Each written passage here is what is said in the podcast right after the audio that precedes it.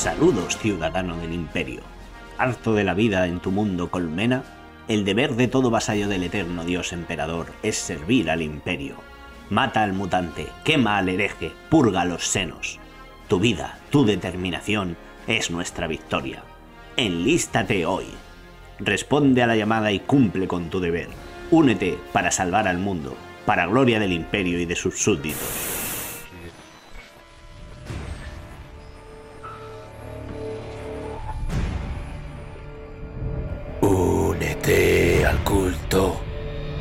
Únete al culto.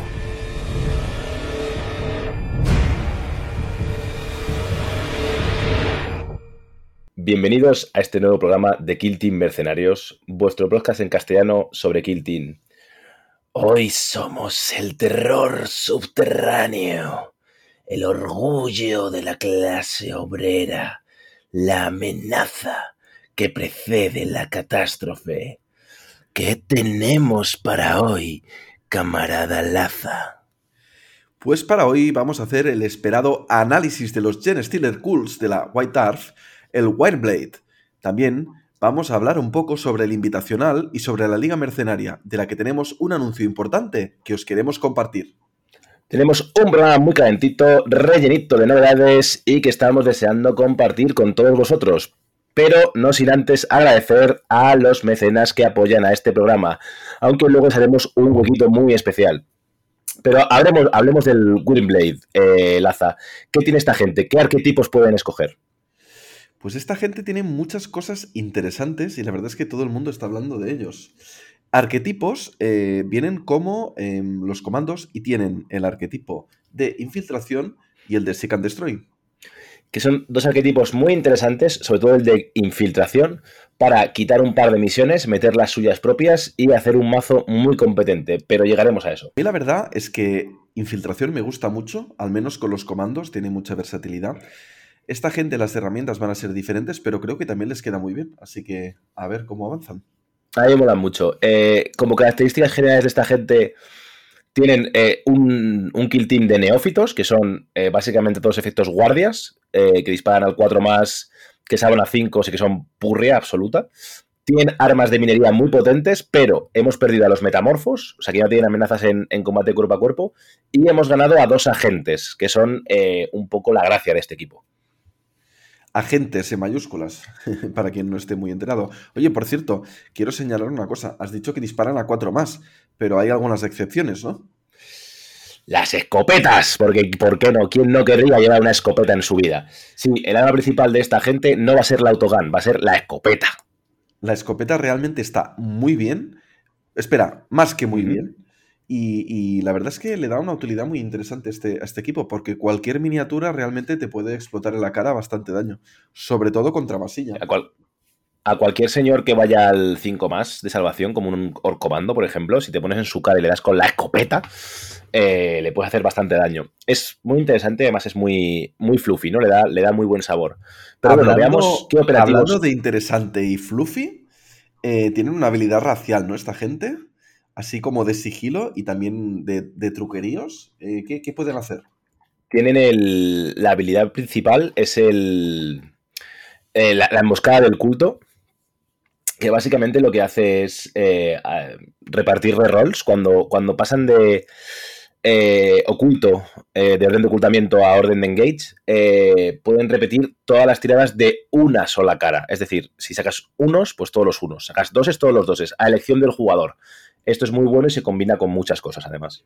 Como por ejemplo las escopetas, porque como van al 3 o más, pues o repites unos o repites doses, pero en general es lo que vas a fallar de dado. Con lo cual es bastante efectivo. Y oye, hablando de cambiar de Conceal a Engage, resulta que todas estas miniaturas, las de este Kill Team, en el primer turno pueden cambiar de Conceal a Engage. Así, por la cara. Efectivamente, esa es la otra habilidad de la emboscada del culto. Eh, que antes, antaño, en el culto Gen de, de Compendium, eh, la tenían como táctica y ahora la tienen directamente embebida en su propia habilidad, lo cual está realmente bien. Esta gente, en la fase de exploración, es fácil adivinar qué van a hacer entonces. Ponerse todos en, en, en conceal y eh, además no tienen por qué gastar la habilidad de infiltración de la habilidad del scouting de cambiar la orden porque ya no van a poder hacer gratis. Entonces... Ah, a eso me refería. Probablemente lo he dicho mal, pero a eso me refería. de hecho, lo que pasa es que no sabes si van a poner una barricada o si van a hacer un dash. Probablemente hagan un dash, pero bueno, lo haremos luego. En todo caso, va a ser un, un kill team de. Puedes meter hasta 14 operativos, pero es mentira. Van a ser 12 operativos más dos agentes. ¿Qué habilidades tienen estos agentes, Laza? ¿Siempre? ¿Es religiosamente así? Yo creo que sí. Después de haberlo jugado un poco, estoy bastante seguro de que sí. No, no merece la pena. El cambio de dos chavales por un operativo no merece la pena. Hmm, interesante. O sea, para que nos entendamos, los agentes eh, puedes meter uno de ellos, pero te cuesta a, dos eh, neofitos normales, ¿no? Eso es. Dos neofitos normales con escopeta. Eh, estos agentes, eh, como reglas especiales, tienen que siempre van al 4 más invulnerable. Bueno, siempre no, tienen una 4 más invulnerable, también pueden usar su 4 más normal. No les puedes poner equipo. Y además, cuando les disparas, tienen cobertura extra, ya sea porque pueden retener un dado extra en cobertura o el dado que retienen pueden retener un crítico. Y esto es inmensamente poderoso porque como primero vas a ver la tirada de tu oponente, tienes un poco de idea de lo que te va a interesar para esa tirada. Y sobre todo porque con un 4 más invulnerable es poderosísimo. Porque incluso contra un plasma o algo así, que normalmente haría que salvaras solamente un dado, está salvando dos dados gratis. Y el tercero aún así lo puedes tirar. Entonces, siempre que estos chicos estén en cobertura, de alguna forma son eh, tancosos, ¿no? O sea, es, es, difícil acabar con ellos. Ahora bien, una vez que les quitas esa cobertura y no pueden retener, empiezan a sufrir. Al final son operativos que ya veremos luego su data, pero no tienen muchas heridas. Entonces, mueren, básicamente. Pues hablando de datas, por mí, si quieres, le pegamos un vistazo. Venga, vamos a dar un vistazo a, las datas. En primer lugar, tenemos el neófito líder, que básicamente tiene opciones de disparo a largo alcance, que no vas a usar en la, en la vida jamás, y luego tiene pistolas y un arma de combate cuerpo a cuerpo. Y aquí empiezan las elecciones. Porque creo, se han hecho ya los cálculos, ¿vale? Creo que el mejor arma es la Ball Pistol, em, la pistola Walter, y luego, eh, seguramente elijas entre la Chainsword, que no entiendo muy bien por qué hace Games Workshop esto. Cada vez que saca un muñeco diferente, saca. La Chainsword tiene un perfil diferente. No lo entiendo. No lo, puedo comprender. E, esta, esta Chainsword resulta que es, eh, no sé, más mm, cheno. Hola. Cuatro ataques al 3 o más, 4 o 5, pero sisless. Es decir, la, la, mm, la Chainsword de. Tenemos tres Chainsword ahora mismo en el juego. La Chainsword de los marines que era, tenía este perfil pero sin el Sisles, la Chainsword de los guardias que tenía 3-4 eh, pero balanced, y esta que es completamente diferente, que es mejor que las otras dos por algún motivo misterioso. No lo puedo entender. Pues yo creo que cuando saquen marines nuevos algún día, sus espadas sierra también serán mejores. Claro, o sea, tiene sentido. O sea, si esta fuera. Yo podría llegar a entender que hubiera dos tipos de espada sierra, ¿no? Una que fuera la humana, o humanoide, ¿no? Que sería la de la guardia 3-4 balance, eso tiene sentido. Y la otra que fuera la espada marine, que es una espada sierra mucho más grande y que tuviera, pues, daño 4-5, sisle, balance, lo que, lo que le quieran poner, ¿no? Pero cada vez que sale un perfil nuevo de Chains, pues cambia, entonces es como muy misterioso. Después tenemos la maza, que es 4 ataques, o más 4-5, que probablemente no. Y tiene stun, pero me. Y luego el, el Picazo, que tiene lo mismo, pero con rending. Claro, este rending es calentito porque ya te vas a unos posibles 10 de daño, que en algunos matchups puede estar muy interesante. Sí, además no solo eso, sino que como tienes tácticas de convertir un daño normal en uno crítico, eh, cada vez que leamos rending, podemos pensar, tenemos que pensar que podemos manipular este resultado para tener este rending y eso implica un, pico bastante alto de daño. Jeje, porque es un pico y es gracioso. Yo no había tenido en cuenta esto de la táctica y en este caso, eh, pues te doy la razón. Es ¿Mm? mucho más interesante. Además, el líder, bueno, todos los operativos se van a beneficiar de este Cult Ambush y el líder se beneficia de la habilidad Shadow Vector, que básicamente una vez por turno permite usar la táctica Into, Darkness o Coiled Serpent, eh, gratis, de forma gratuita, siempre que eh, este líder vea a otro neófito eh, cercano y visible. Solo pide visibilidad, ¿vale? Incluido él, entiendo. A ver. Esto quiere decir que realmente vas a querer usar tu líder de una forma, digamos, más o menos segura para poder usar el máximo de veces esta habilidad, ¿no? Es un poco como el líder de la guardia, ¿no? No, no quieres sacrificarlo, pero a partir del turno 3, si estás jugando contra un jugador competente, seguramente te veas en la obligación de usarlo. Entonces vas a tener que usar esta táctica, bueno, pues vas a tener que usarlo agresivamente y quizá perderlo, pero bueno, te habrá rentado. Y a partir del turno 4, pues evidentemente lo, implosionas y ya está. vale, después tenemos el Kelemorfo. ¿Qué, podemos, ¿Qué nos puedes contar de este Kellermorph? Pues el Kellermorph, también llamado el señor de las pistolas, em, tiene dos perfiles, ¿no? Tiene el perfil de larga distancia y el perfil de corta distancia. El de corta distancia es una brutalidad, pero solo es a 6 pulgadas. Son 5 ataques al 2 o más 3, 4 con P1 y Rending. En el caso de la larga distancia también tenemos P1 y Rending, pero vamos, 4 ataques al 4 más, que la verdad es que es un poco eh, meh. Sí, de hecho, eh, lo que es que acordaos de nuevo que la habilidad esta, el eh, Coiled Serpent, la que hemos dicho antes, eh, el líder no le puede dar la habilidad gratuita al Kelemorph porque no es un neófito, ¿vale? Es, uno de estos héroes de los que hemos hablado antes, uno de estos agentes. Pero eh, sí que se puso esta habilidad por un CP como todas las habilidades del mundo. Entonces, si tenemos eh, cuatro ataques, no, perdón, cinco ataques, dos o más, tres, cuatro, rending, implica que básicamente algo va a explotar. Con P1, imaginaos, ¿no? Con un 6, triggereas este P1 y este rending, lo que significa que lo que hay al otro lado acaba de estallar básicamente. Es muy bestia esto, excepto cosas con mucha chapa que se pueden salvar mucho, pero no obstante, con el rending probablemente lo van a pasar mal igualmente, porque mm, tampoco van a poder salvarlo muy bien. O con una invulnerable, efectivamente. Es difícil que esto, que, te salves de esto, es, mucho daño, realmente. Y además, eh, nuestro amigo Kelemorfo viene con dos habilidades muy buenas. Cuéntanos, cuéntanos un poquito de ellas, Laza. Pues una de ellas es que puede gastar una acción y cambia el estilo de disparo. En vez de tener P1 y rending, pasa a tener em, indirecto y no, cover. Con lo cual eh, puede hacer un tipo de disparo muy diferente y que en algunas situaciones puede ser muy bestia. Esto me hace pensar, por ejemplo, en petarse unidades que estén en conceal tipo comandos. Acordar, efectivamente, para mí es una de las grandes elecciones contra comandos. Esto solamente puede ocurrir, va en una P, eh, y solamente puede ocurrir con el disparo a corto alcance. No sé si lo has dicho, pero pues era eso. Para recalcarlo, que con el, de largo alcance no ocurre. Además, este muchacho puede realizar dos disparos, o sea que lleva disciplina Volter o disciplina pistolas, en este caso, eh, de base.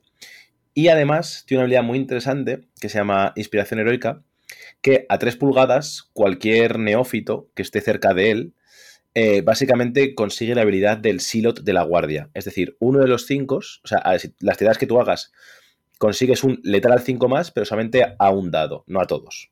Lo cual es realmente interesante y poderoso. Y esto se activa cuando él mata a alguien, ¿no? Eh, exacto. Cuerpo a cuerpo. Exacto. Disparando cuerpo a cuerpo no puede ser. ¿Disparando o cuerpo a cuerpo?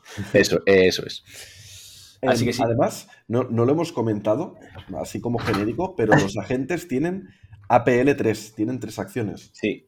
Lo son, cual es una brutalidad. Son marines, salvan al 4 más de base y tienen 4 más invulnerable, como hemos dicho, y tienen 9 heridas, que no está mal. Siendo operativos tan, tan cosos de alguna forma, son bastante decentes. Eh, yo creo que no vas a querer cambiar nunca a uno de estos chavales por dos, por dos neófitos, estoy casi seguro. Pero bueno, habrá que experimentarlo hubiera sido divertido, e, esto es un off topic eh, de esta facción brutal, ¿eh? pero bueno, hubiera sido divertido que en vez de costarte dos minis, te costaran tres, pero que pudieras llevar los cuatro.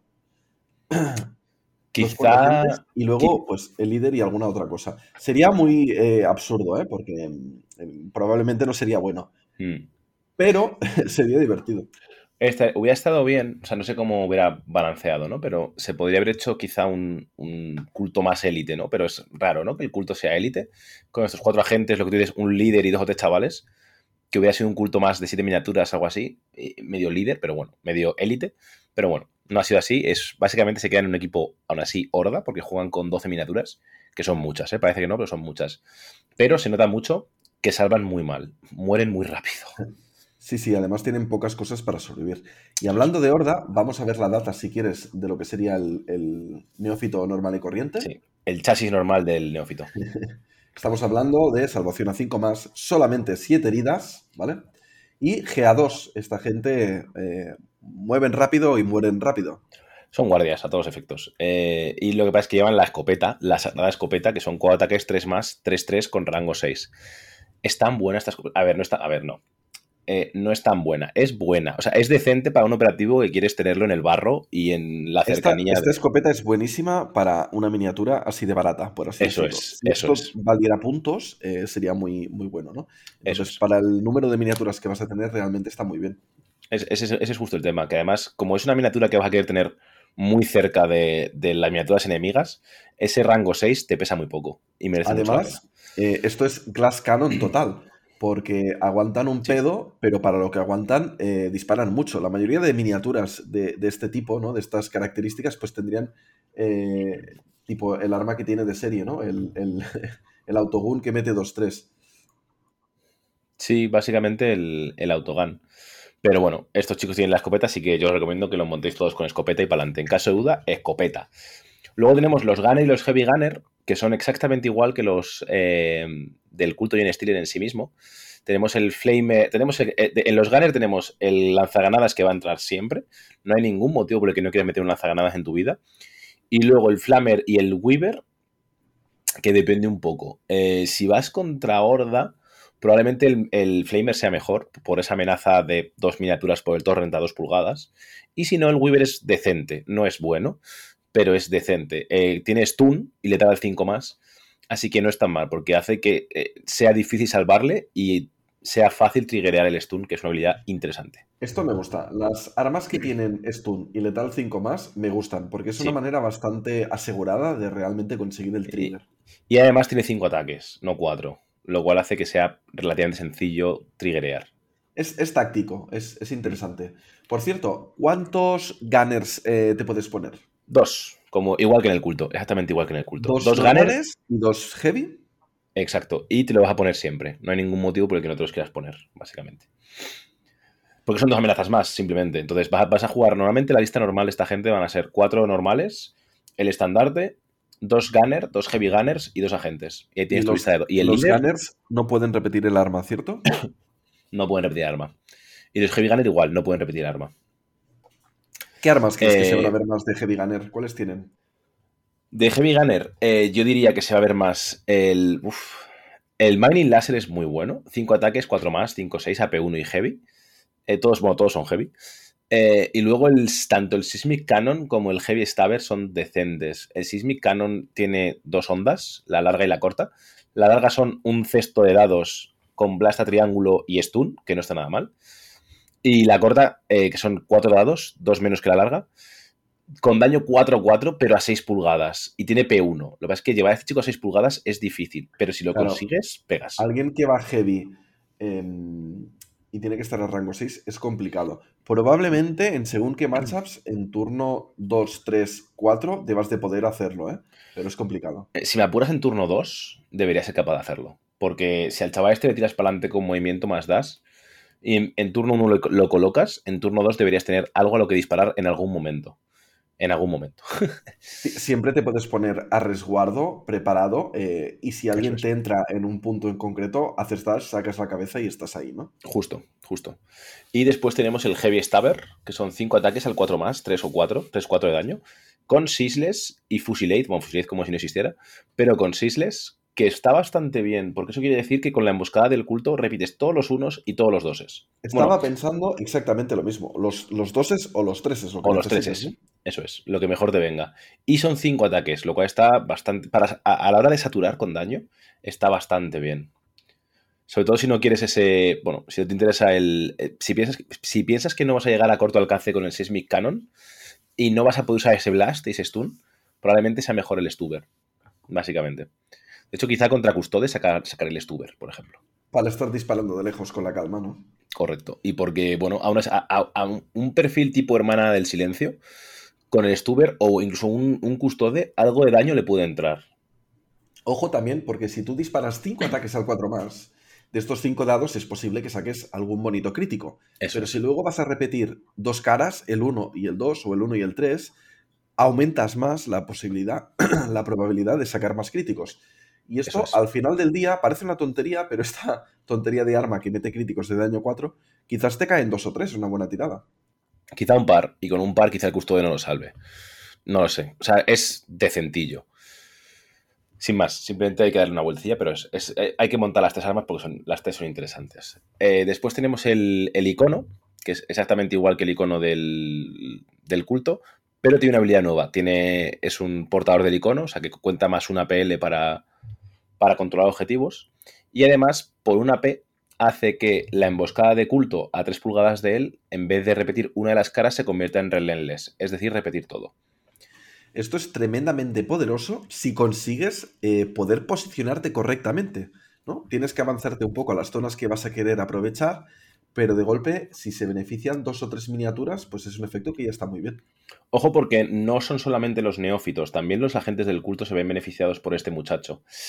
Eso quiere decir que el pistolas de repente es bastante poderoso a 3 pulgadas de él. y el láser de minería, por ejemplo, también. Porque ese, crítico que necesitas conseguir para, para ese P1 del, del, láser de minería, no. Para ese P1 de Sismic Cannon, por ejemplo, o para ese P1 que hemos hablado antes del, del Kelemorph, eh, vas a poder sacarlo casi seguro con ese Relentless, ¿no? Entonces, bueno, es, es, muy, es muy, muy, muy, muy, muy bueno. Tiene que ser visible y estar a 3 pulgadas solamente. Son los dos requisitos. Y puede ser tanto en combate como en disparo. Y luego lleva escopeta o, o, autogun. Estas cosas no siempre son tan difíciles de aprovechar. Es decir, en turno 2, una vez eh, tu oponente ya ha hecho alguno de los movimientos, quizás ese movimiento ya le deja expuesto a que tú fácilmente puedas calcular la jugada de dónde vas a posicionar este señor y dónde vas a posicionar luego a, su amigo que va a ir detrás para disparar, ¿no? Correcto. Lo malo es que tienes probablemente tus armas de minería son pesadas. Entonces es complicado ajustarte bien a, según qué cosas. Pero de nuevo, el Killer Morph sí que le va bastante bien a este chico, porque se le puede hacer muchas cosas con él. Pero bueno, es muy interesante. Simplemente se pueden hacer, se pueden hacer muchas cosas con este estandarte. Y después tenemos un héroe en dos sabores. Cuéntanos de él, Laza. Pues tenemos al señor Sanctus y tenemos la versión eh, de disparo, el sniper, y tenemos la versión eh, más cuerpo a cuerpo, el talon. El sniper da miedo. bueno, todos dan miedo, en verdad.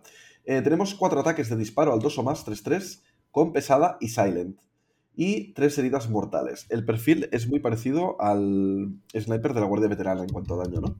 Es básicamente el mismo perfil, pero lo único que el de la Guardia no tiene silent, es salvo que dispare, ¿no? O sea, salvo que estés, quieras estar en, en conceal. Si no, no, no tiene ese, ese heavy. Pero sí es el mismo perfil, básicamente.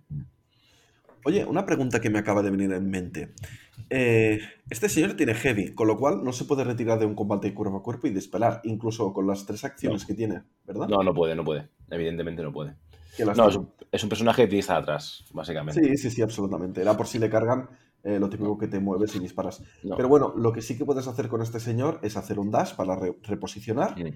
usar una acción para sus habilidades y luego disparar, ¿no? Efectivamente. De hecho, puedes usar, también si estás quieto, puedes usar sus dos habilidades y luego disparar. Eh, tiene dos habilidades, que es Target Vulnerability y Familiar Soul Sight, porque vaya acompañado de un, de un coleguita, de un familiar, eh, que básicamente eh, este familiar le marca, marca una a la miniatura que quiere disparar y esa miniatura pierde la cobertura. ojo, mejor dicho, el sniper gana no cover, ¿vale? ese operativo deja de estar oscurecido y las áreas de smoke previenen, ya no, es muy bonito esta, previenen, o sea, hacen que no, se cancela la falta de visibilidad, ¿no? Que es lo que eran antaño las granadas de, smoke, porque ya de hecho este último párrafo no tiene sentido con el segundo ballet. Una vez que ya no está oscurecido, no vale para nada. Esto ya lo hemos visto otras veces, por ejemplo en el clado, ¿no? Y es una lástima, pero eh, lo vamos a ver más veces porque las facciones ya las tienen preparadas, pero Eso es. Eh, las dosis de droga las van soldando poco a poco, así que hay que esperar. Eso es. Y luego la otra habilidad es que gana la habilidad eh, letal, 5 más. Sí, letal 5 más. Que letal 5 más con mortales, 3 mortales y 3 3 de daño, cuidado. Suerte que solo tiene 4 ataques este señor, porque es que si tuviera 5 con todas estas habilidades, ¡buf, qué miedo! Y que no tiene AP. El, problema de este Santus Sniper es que es muy eficiente matando una unidad, pero tiene muy complicado matar a dos unidades. A diferencia del, del Kelemorfo, que tiene esa habilidad de disparar dos veces, o sea que va a ser capaz de matar a dos unidades, más o menos. Este chico no va a poder matar a, a dos unidades, pero como tiene Silent, probablemente eh, las pueda matar sin exponerse. Entonces tienes que ver un poco qué te merece la pena, cómo está el mapa, cómo puedes desplegar, etc.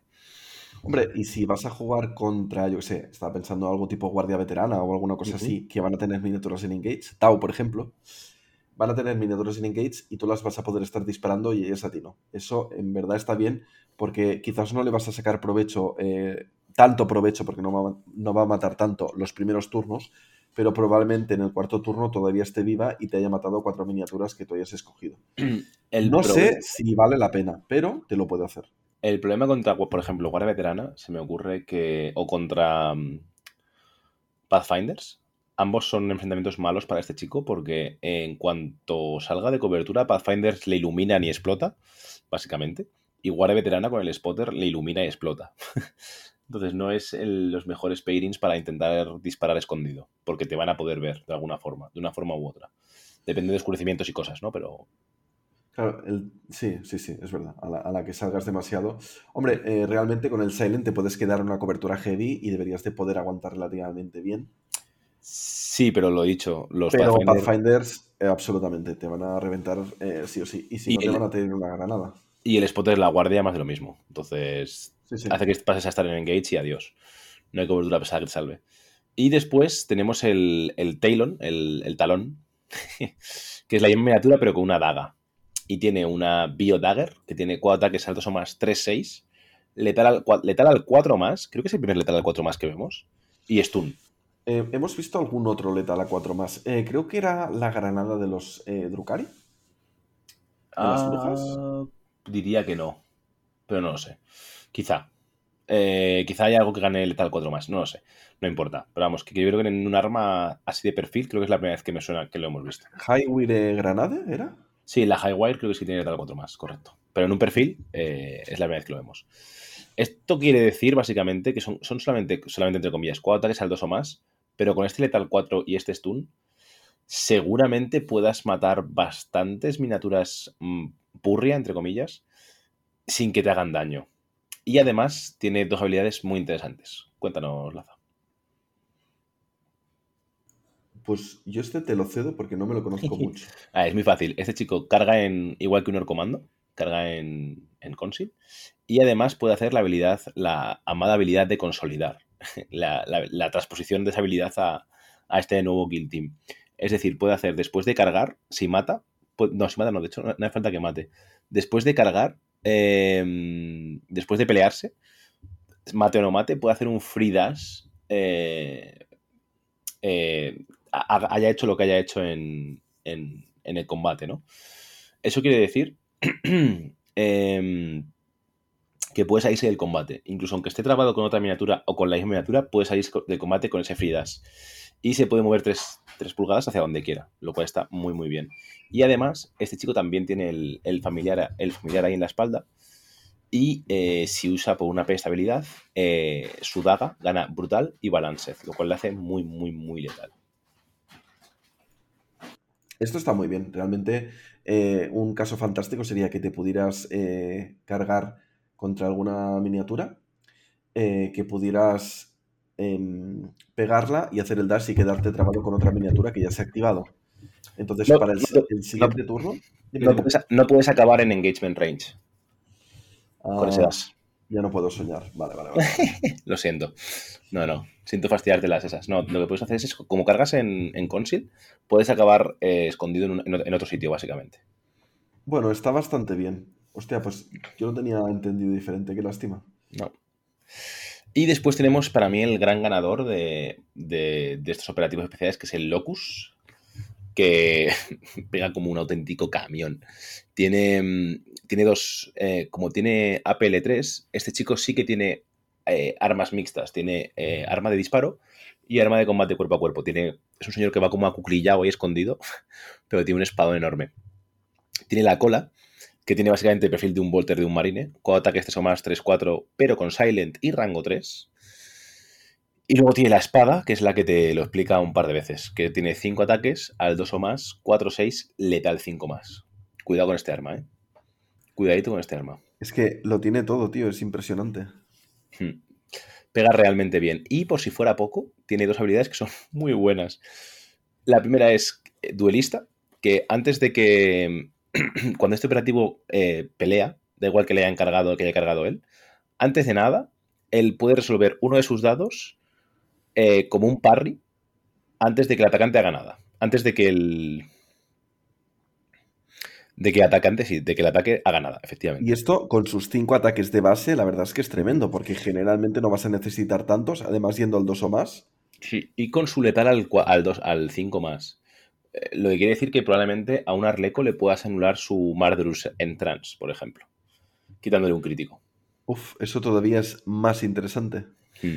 Y además, eh, en según qué casos, teniendo nueve heridas, pudiendo eliminar ese daño 5, necesita tres swings y todavía es mejor. Sí, correctísimo. Y además, después tiene la habilidad Expert Swordsman, que le permite realizar dos ataques, o sea, dos, combates. y este sí eh, puede hacer, hace una consolidación, pero aún mejor que la otra. Este puede cargar, pegar, cargar, pero a 3 pulgadas y volver a pegar con esa segunda acción de golpear lo cual le hace una máquina de matar en combate. tiene un rango de amenaza de muchas pulgadas, de 8 más 3, básicamente. Vale, este es el que yo tenía entendido. Oye, ¿y esta segunda activación de cargar la tienes que pagar con una acción? Ah, no, porque dice free. Es free, es free, es free, correcto. pues, pues, sí, sí, puedes cargar, pegar, cargar, pegar. Esto es increíble. Incluso em, podrías, eh, a ver, corrígeme si lo digo bien, podrías cargar, pegar, pegar, cargar. Correcto. Que todavía es mejor porque te puedes trabar con dos, los matas a los dos y te terminas trabando con una miniatura que ya se ha activado. Ahora sí, este es mi plan infalible de que decía antes. Te trabas con una miniatura que ya se ha movido el turno anterior y te quedas ahí seguro que no te pueden hacer nada, ¿no? Sí, esa es una de las acciones bonitas que tiene este, este personaje, el Locus. Y además, por si eso fuera poco, tiene el Quicksilver Strike, que es el golpe relámpago o el golpe como, como quieras llamarlo, que es una habilidad que le cuesta una P y básicamente es como si diera un bastonazo en el, suelo, ¿no? Y creara un área de 3 pulgadas alrededor de él. Y cualquier operativo que pase por esa área de 3 pulgadas hace que este tío se active, realice una carga y combata. Eso quiere decir que como él es el que realiza la carga, él empieza golpeando. Eh, es muy bueno. O sea, si eres capaz de hacerlo bien y, y, el oponente no se lo espera, o aunque se lo espere, puedes denegar un punto y evitar que el oponente entre en ese punto porque estás tú. Es muy bueno, es muy potente, básicamente. Es mejor la otra, pero esto, bueno, no está mal. Es la guinda del pastel. Es muy interesante. Esto no lo puedes hacer, por ejemplo, si estás trabado con una miniatura, ¿no? Em, diría que no. Vamos a leerlo un poquito. Es una. Es, no dice que no puedes hacerlo realmente. Cuesta una P. Dice que haces un free charge, eh, las acciones gratuitas siguen teniendo sus restricciones. Ah, claro, no puedes, no puedes cargar estando, estando en combate, por Yo entiendo que no, entiendo que no. Eh, sería muy bonito, ¿eh? También, porque, de nuevo, te quedas ahí trabado seguro y si alguien se acerca encima le cargas tú. Pero, no, puedes. No es, el caso. Correcto. Lo, lo, único, este sí, aquí sí que te lo especifican. puedes tener una orden de conceal. No, no, es relevante. Cambias a engage y le pegas una. y le cascas unos buenos palos. Básicamente. Así que nada, y esto es todo de los operativos. Así que si quieres pasamos a las estratagemas, que son un poquito también la, lo que hace especial a este, a este Kill Team. Sí, la verdad es que tienen muchas de interesantes, ¿no? Sí, para mí, a mí es que me gustan todas, se me van todas bien. Tampoco, no son tan... Hay otros Kill Team que tienen mejores estratagemas. Lo que pasa es que estas estratagemas son muy definitorias y están más o menos eh, delimitadas a qué vas a jugar desde el minuto uno, ¿no? Por ejemplo, tenemos Plan Meticuloso, que cuesta un CP, que la vas a querer usar probablemente siempre en todas tus partidas, porque hace que todos tus operativos neófitos eh, puedan realizar pick-up action o, acciones de misión una vez por turno por, una por un APL menos. Esto quiere decir que las secundarias te cuestan un APL menos, misiones de, misiones de misión, eh, primarias te cuestan uno menos, etc. ¿no? Entonces, esta la vas a querer usar y solamente la vas a usar una vez por partida. Tienes que planear muy, muy bien cuándo la vas a querer usar. Esto es increíble. Me gusta mucho lo de que solo se puede usar una vez por partida y tiene esta peculiaridad que, se, que, simboliza este kill team, ¿no? Que tú tienes una trampa estás preparando tu trampa, entonces en cada momento tú vas a hacer lo que tienes planificado, ¿no? Para llevar a cabo esta trampa. Como siempre es este fluff que tienen las facciones que están consiguiendo con Kill Team 2, que la verdad es que enamora. Una restricción muy importante que no hemos comentado de plan meticuloso. Eh, la miniatura en sí tiene que estar en conceal. Entonces, esto es muy bueno, pero tiene una limitación importante. Entonces, quizás en turno 2, turno 3 vas a querer matar, en según qué mapas que tengas que hacer movimiento dash y ponerte en el punto y, activarlo, puede ser increíble porque te permite activar varios puntos en el primer turno, ¿no? Hmm. Yo la uso. Yo ya tengo un poco de experiencia con esta facción y la, me he visto usándola bastante a menudo en este turno 2, turno 3, porque sigues teniendo bastantes neófitos, en, sobre todo en turno 2, vivos, porque a partir de entonces te van quedando cada vez menos y, la usas y, y, empiezas a puntuar bastante fuerte secundarias, ¿no? Del tipo de, como tienes infiltración y además, como no eres un orcomando, no tienes acceso sencillo a interloper ni a mm, tras las líneas enemigas, tienes que cogerte probablemente Upload Viral Code y, y la de explotar y sabotaje. Entonces, estas dos secundarias te piden em, tener a gente en, en, determinados puntos, ¿no? Entonces, probablemente las uses para hacer movimiento, llegar a este punto y realizar dicha acción. Entonces, me parece muy, muy interesante para esto. Con el número de miniaturas que tienes, está muy bien. Eh, es una muy buena sinergia. La verdad es que vale la pena. Hmm. Eh, sabotaje puedes hacer dos en el mismo turno, o sea que todavía sería mejor si, si el mapa lo permite. Y, em, ¿cómo se llama la otra? La del virus. Em, no está mal si consigues posicionarte bien en una zona segura, entonces el, segundo turno mueves y por una acción eh, lo, haces, y el tercer turno ya estás en el sitio, vuelves a gastar dos acciones y lo vuelves a hacer. Eso es, o incluso como tienes los agentes que tienen tres APLs, puedes mover con ellos y hacer la, la acción del viral code, ¿no? Básicamente. O sea que bueno, puedes hacer cosillas. Después tenemos uno con las sombras, que cuesta un CP. Y básicamente hace, esto es, muy, muy interesante, hace que el terreno ligero oscurezca siempre que tengas una orden de conceal. Lo cual es brutalísimo. Según el mapa, puede ser brutalísimo. Puede hacer que no te puedan disparar absolutamente nada. Esto quiere decir que se usan las mismas reglas de Obscurity, es decir, que tienes que estar a dos pulgadas, etcétera, etcétera, etcétera, pero que el terreno ligero también eh, te lo da, ¿no? De hecho, el otro día jugando contra guardia normal, contra, no, guardia veterana, perdón, eh, en turno 1 fui incapaz de dispararme porque había entre barricadas, terreno ligero y no sé qué, pude esconderme sin ningún tipo de problema y ponerme por el mapa como quise. Entonces, eh, es muy divertido y es muy gracioso y está muy bien. Ese turno 1 primero o incluso el turno 2 te hace sentirte muy seguro y ver cómo vas avanzando por las sombras, ¿no? Hasta que llegas hasta, hasta ellos y puedes cargarles, dispararles cerca, usar tus escopetas, tus granadas, etc., ¿no? Es muy interesante. morir de forma gloriosa. Efectivamente. Después tenemos otra habilidad que es eh, Ingress, que no sé cuál es la, traducción realmente de Wraithing. Eh, es como infiltración loca, no sé cómo, realmente no lo sé. Esta te permite poner un token de una pulgada cerca de un, de un, de un terreno pesado, no, de un terreno, perdón, de un terreno, y hace que te puedas meter como si fuera una puerta por ese terreno, básicamente. Entonces, esto es muy, muy guay. Porque de repente una carga que el, otro, que el otro nos esperaba porque había un muro, ya puedes entrar, ya puedes infiltrarte por ese terreno, ¿no? De repente ya puedes pasar por ahí y hacer disparos por ese, por ese flanco. Está muy bien. Solamente la puedes usar una vez por partida, pero eh, puede ser muy decisiva. Bueno, es el factor sorpresa que, mm, te puede ir muy bien, sobre todo si alguien no, no se lo espera, ¿no? Y se siente seguro en, algún terreno y de golpe apareces. Por cierto, mi traductor de confianza dice que breathing eh, se traduciría como retorcerse o ingreso, ingreso retorcido, ¿no? Algo así quizá, sería la traducción correcta, más o menos. Bueno, ingreso o infiltración retorcida, algo así. Eh, después tenemos Crossfire. Eh, ¿la, ¿La has echado un ojo a esta táctica? Ingress sería como entrada, entonces sería como mm. entrada retorcida. retorcida sí, algo así. Em, a ver, perdona. Crossfire. Crossfire. Vale, Crossfire es que cuando tú disparas, eh, independientemente de si impactas o no, que para mí esto es muy importante, dejas el objetivo marcado. Sí. ¿Vale?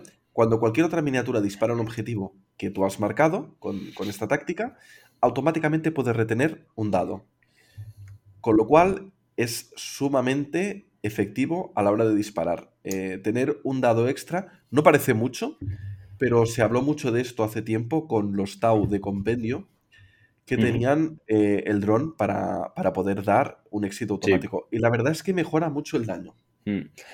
Eh, eh, la impresión que me ha dado al jugarla, la facción, es que esto, esto solamente lo querrías contra algo élite. Entonces, como ahora mismo hay poca élite en, en, mesa, es muy difícil probarlo de forma efectiva.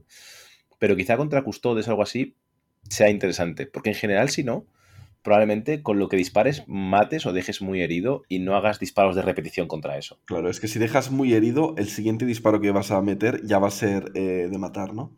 Eso es. Pero bueno, sí, sí, está interesante. A mí esta me gusta. Sobre todo convierte algunas miniaturas que quizás serían poco daño disparando en útiles, porque si no consigues que hagan daño, como mínimo han marcado. Una utilidad han tenido.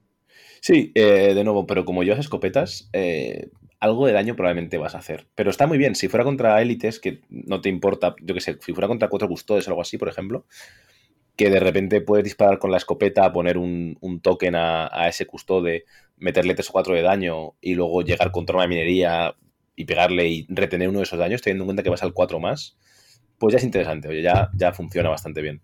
Pero bueno. Y después tenemos dos Tactical Ploys, que son los que da el líder gratis, recordemos, solamente a un neófito. Si los queréis usar eh, pagando un CP, puede ser a cualquiera, ¿vale? Que es Slink into Darkness y Coiled Serpent. El primero, básicamente, es cambiar de orden de, Engage a Conceal. Al revés, no al revés no funciona. Esto es buenísimo porque encima comba con la emboscada del culto. Es decir, esto funciona de la siguiente forma. Arma de mi arma de minería, la Agundas, como es heavy, disparo, eh, o sea, Agundas, la paso en Engage, disparo, reroleo eh, X daño, o sea, el, dado, la cara del dado que me guste, y la voy a pasar a Conceal. Y para adelante. Y te ríes como un maníaco delante de tu enemigo, básicamente. Esto está muy bien, te da mucha supervivencia y es como frustrante porque según donde estés posicionado, probablemente si consigues posicionarte en un vantage point con cobertura, pues eh, te lo puedes pasar muy bien con esto. Sí, Después tenemos eh, Coiled Serpent, que es la otra que he dicho, que mm, básicamente cuando un operativo, la primera vez que dispare o pegue, esto es básicamente una limitación para los operativos eh, tipo, para los agentes, porque hemos visto ya que tanto el Sanctus como el, el, el Kelemorph pueden disparar o golpear dos veces. Em, eh, solamente lo pueden usar en la primera vez que lo hagan, ¿vale? En el, en el Roll Attack, en el, cuando tiran el dado, eh, pueden retener uno de sus dados normales como un éxito, como un éxito crítico. Esto es lo que he dicho yo antes, ¿no? Por ejemplo, en el Kelemorph, que tiene esta habilidad de rending y P1, esto es interesantísimo, porque de repente ese éxito normal va a ser crítico y si tienes otro éxito también es crítico. Entonces, de repente la miniatura explota o, recibe mucho daño. Yo, para mí esta táctica no era muy buena, pero sí que es verdad que con el rending de golpe sacas como el doble de provecho y realmente sí que parece que sea buena. Es que encima es, por ejemplo, el Kelemorph, es que es una táctica hecha para, para el Kelemorph. Es una, eh, tiene eh, P1 y Rending. Entonces, son dos habilidades que se benefician de esa necesidad de crítico. Entonces, en cuanto sacas dos éxitos normalitos, con esto ya tienes dos criticazos. Ya lo salvas peor, eh, ya es más difícil, tienes a P1, entonces es muy, muy, muy, muy buena. El único problema es que lo tienes que hacer antes de ver los dados porque si no ya sería mm, impresionante. Sí, pero bueno, en general confías. Con como tienes normalmente, como en esta primera tirada eh, has pasado a de Conceal Engage, vas a poder repetir al menos unos cuantos dados, ¿sabes? Normalmente un par de éxitos sueles asegurar, mínimo. Sí, no lo digo tanto por los éxitos, sino porque quizás ya sacarías un crítico de todas formas y se activaría el P1 y el, y el rending. Pero mm. bueno, eh, no nos vamos a quejar. Si en vez de dos críticos tienes tres, pues tanto mejor. Efectivamente, o sea, ni tan mal. Después tenemos eh, Unquestioning Loyalty, que está ahora mismo en tela de juicio y pendiente de fuck directamente. Porque tiene dos, etapas. Ha, dado mucho de qué hablar esta, ¿no? Porque eh, se puede interpretar de dos formas. Em, básicamente tiene dos bullet points, dos, dos puntos que nos explica y no queda claro si cuando tú activas la miniatura se dan los dos casos o si es primero uno o, sea, o si es uno o el otro o los dos. Para mí son los dos, yo no me escondo. Eh, para mí también. Para mí. Porque es. Básicamente lo que hace es que eh, siempre que estés, em, o sea, siempre que cargues a un, al líder o a un agente del culto, si tiene a 3 pulgadas al locus o a otro neófito, que no sea el líder, em, lo puedes seleccionar para que intervenga. Si interviene, puede hacer una carga. Eh, pese a todo, la carga en teoría tiene que estar en, engage, o sea que eh, no puede hacerlo en conceal. Eh, puede cargar, carga y, y, se queda en engagement, ¿no? Y después, en teoría, recibe el golpe. Si, llega a engage, pues recibe, recibe el golpetazo, básicamente. La interpretación alternativa que hay ahora mismo es que hay las dos opciones. O, sea, y, según el momento es una cosa o la otra. Que cuando te cargan, eh, no, perdón, cuando te pegan, tú puedes hacer que una miniatura tuya cargue al que te está pegando y ya está, se queda ahí y luego te sigue pegando. ¿Le da el más uno? Supongo. O que sí, sí te da un más uno. O que sí, cuando te están pegando eh, y estás ya trabado cuerpo a cuerpo, que entonces puedes intervenir. Para mí, como tú dices, es la primera interpretación que comentamos.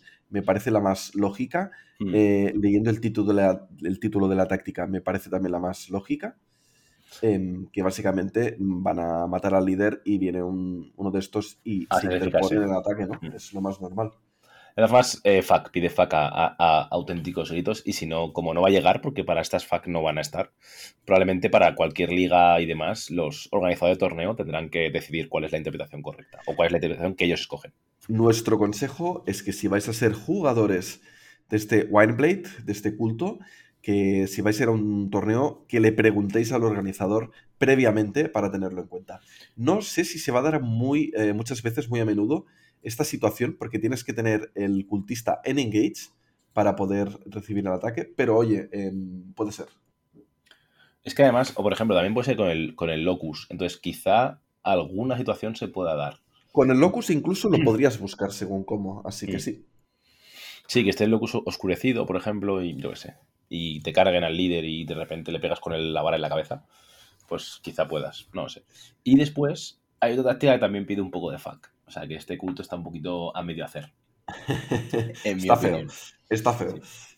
Eh, la última táctica es la de hiding, que básicamente coges a dos neófitos, los sacas del campo como si fuera un despliegue rápido y se quedan fuera del campo. Y en cualquier momento, cuando te tocaría activar tus miniaturas en el turno 1, porque si lo haces más tarde eh, ya no se puede, eh, cuentan como muertos, en el turno 1 cuando activarías una miniatura dices, pues voy a activar uno de estos neófitos que tengo fuera del campo y lo voy a poner a 6 pulgadas de la drop zone enemiga y a 3 pulgadas de miniaturas enemigas. Son las dos restricciones que tiene. Esto quiere decir, sí, esto quiere decir que básicamente los puedes poner en. en. lo diré. Eh, a tiro de granada, básicamente, o en el mismo lugar donde pondrías una barricada, básicamente. Y la, lo, lo faqueable entre comillas, que no está muy claro cuándo se pone la, orden de activación de, los neófitos. Entonces, tiene poco sentido, en mi opinión, que no puedan beneficiarse de la emboscada del culto porque, joder, están escondiéndose, que, menos que emboscarse. Y sobre todo porque hay una interpretación que dice que esta emboscada, o sea, este token, se pone cuando están fuera y luego pueden cambiarlo dentro. Pero bueno, de nuevo, eh, es otra cosa que tendréis que hablar con el, organizador de torneos de, de turno cuando quiera interpretar estas dos tácticas, porque no se sabe y piden faca gritos ambas. Entonces, bueno, llegará, supongo, eventualmente. Ya para, supongo que para marzo así lo, lo arreglarán. Pero bueno, tocará esperar. Y después, eh, ¿qué más, ¿de qué más queremos hablar, querido Laza? No nos queda nada. Ah, nos queda el equipo. El, equipo, que no es muy interesante, pero alguna cosa hay, ¿no? Para hablar. Tenemos algunas granadas, las cuerdas. Bueno, eh, me, estoy, me estoy avanzando. Nada, pero realmente Ella ha dicho lo importante. lo importante. Empezamos con las granadas frac. No vamos a repetirlas porque todo el mundo las ha oído hasta la saciedad. Son exactamente igual que siempre. Dos puntos. Eh, con cuatro minis de estas eh, flojillas, ¿no? De, neófitos de GA2. Oye, pues las puedes poner ahí y hacer cosas. Luego tenemos las Blasting Charge, ¿no? Que son como una especie de mezcla entre granada frac y granada crack pero es como mm. flojo, ¿no? Realmente es una granada de plasma peor. No una granada crack, porque no tiene, no tiene, tiene menos daño que la crack, que es 4 5. No tiene penetración tampoco. No tiene penetración. Es una granada de plasma, que tiene este perfil, 4 ataques, 3 o más, 3, 4. Pero en vez de tener Blast 2, tiene Blast 1. Y encima cuesta 3 deliciosos puntos de equipo. Aún así, es probablemente una de las que vayas a llevar. Esto básicamente está nerfeado o vale más puntos de equipo porque se la va a poner a neófitos que puedan entrar en despliegue rápido y tirársela a la cara a alguien, básicamente. Entonces, bueno, es muy... O alternativamente a, neófitos con, con GA2 y vas a tirar un par de golpes. Eso es, correcto. Sí, también de hecho en el despliegue rápido, por ejemplo, pensaros si queréis poner eh, el lanzallamas o queréis poner el lanzaganadas, porque ambas miniaturas se pueden beneficiar mucho del posicionamiento ¿no? y de la forma en la que amenazan puntos. El lanzallamas puede quedarse a menos de dos pulgadas de algo y reventarlo, y el lanzaganadas eh, puede quedarse en un vantage y disparar. Y no solo eso, le vas a dar un quebradero de cabeza a tu oponente, mm. que no es lo mismo poner un, un neófito que un neófito gunner que le puede llover algo más potente, ¿no? Em, estas granadas no son muy fuertes, pero con el reroll de dados eh, por la habilidad de culto eh, mejoran mucho. Por cierto, no lo hemos dicho, pero eh, el bicho que salga en despliegue rápido cuenta como que ha movido. Entonces, no podéis hacer, es que estaba pensando yo, mm, meter un cañón de minería que haga un dash y dispare, no puede, ¿vale? Porque ya cuenta como que ha movido. Entonces no puede, tenéis que disparar directamente desde, donde salgáis, ¿vale? Es muy importante. No podéis mover ni dasear ni nada, simplemente disparar o quedaos quieto. Tu mente retorcida ya estaba haciendo, elocubrando planes malignos. Sí, totalmente. De hecho, con un arma de minería ni siquiera podéis disparar porque eh, como cuenta que ha movido y es heavy, no podréis disparar. Pues, ¿qué más tenemos? El Flash Visor, que esto yo creo que no se va a poner prácticamente nunca. una patata bastante importante, por un, porque recordemos que los agentes no pueden tener equipo, ¿vale? Si no estaría bastante bien. Oye, eh, me voy a tirar a la piscina. Venga. Así, ¿eh? ¿eh? acabo de tener un momento de iluminación. Este tipo de equipo, algún día veremos una facción que tenga habilidades en abundancia de modificar los APLs enemigos. Porque si no, no tiene lógica que, exista este equipo y lo hemos visto en otras facciones. Y de la misma forma que hay cosas como, yo que sé, lo de ignorar el humo, tiene que haber este tipo de cosas porque algún día habrá un equipo que, jugará con esto. Puede ser que haya... aquí mi iluminación del día. Puede ser que haya, que haya algún, algún, equipo nuevo, ¿no? Que de repente manipule a lo loco los APLs, ¿no? Que tenga muchísimo stun por toda, que todas las armas tengan stun o alguna locura de esas. Puede ser. Y además, como solamente vale un puntito, es bastante interesante. Puede que tenga razón, amigo Laza. Quizá lo veamos pronto. Vale. Después tenemos el Spotlight, que tampoco es muy bueno. Que lo tenía también muy parecido al anterior culto que es eh, cuando tienes un enemigo que está visible a 6 pulgadas de este operativo, ese operativo no puede estar oscurecido. Es como, ah, gracias. A mí me gusta. Es malo. Sí, pero tiene una utilidad muy buena. Sí. Eh, ¿Ves unos comandos que se pone una granada de humo, felizmente? Tú acercas la miniatura con esto escondida para que no le hagan nada, pero ya sirve para que las otras miniaturas puedan disparar al que está dentro de la granada de humo. Y esto me parece que es muy malo en la gran mayoría de partidas, pero contra unos comandos, solo el hecho, no hace falta ni que te lo equipes, solo el hecho de que en la lista de equipo esté esto, ya le estás jorobando a tu oponente. Venga, te lo puedo llegar a comprar. Lo que pasa es que vale 3, EPs, 3 puntos de equipo. Entonces me duele un poquito en el corazón. Pero bueno, que oye, que no está mal. Hombre, em, poca broma, ¿eh? Porque probablemente un comando lo que va a querer hacer va a ser eh, aguantar tus disparos, porque lo que más tiene esta facción son disparos. Entonces, las granadas de humo son útiles y los chopas no te hacen mucha falta. Mm, o vas a llenar granadas para hacer daño y dinamitas, o vas a llevar granadas de humo. Así que está bien. Pudiera ser que estuviera bien. De nuevo, lo que tú dices, puede ser interesante, pero es solamente a 6 pulgadas. Se lo puedes equipar quizá un lanzagranadas, eh, ponérselo y que si el comando usa la granada de humo lo revientes, ¿no? vale, pues yo qué sé. Bueno, puede estar. De hecho, esta, oscuridad, esta falta de oscuridad puede estar interesante para, esta, para combarlo con esta emboscada, con este despliegue rápido del principio.